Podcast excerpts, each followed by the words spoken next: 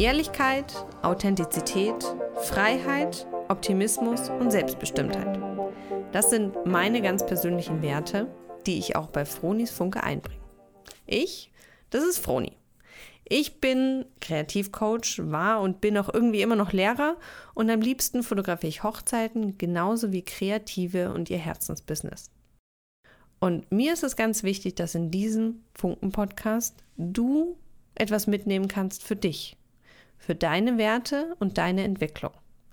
Also lass dich inspirieren von den Unterhaltungen mit anderen Kreativen, von meinen Solo-Inputs oder sogar von Live-Coachings, die hier während dem Podcast entstanden sind.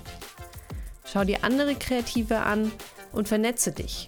Schau dir die Instagram-Pages der Leute an und sag Hallo. Denn wenn du dich nicht zeigst, sehen dich die anderen auch nicht. Also los, raus in die Welt.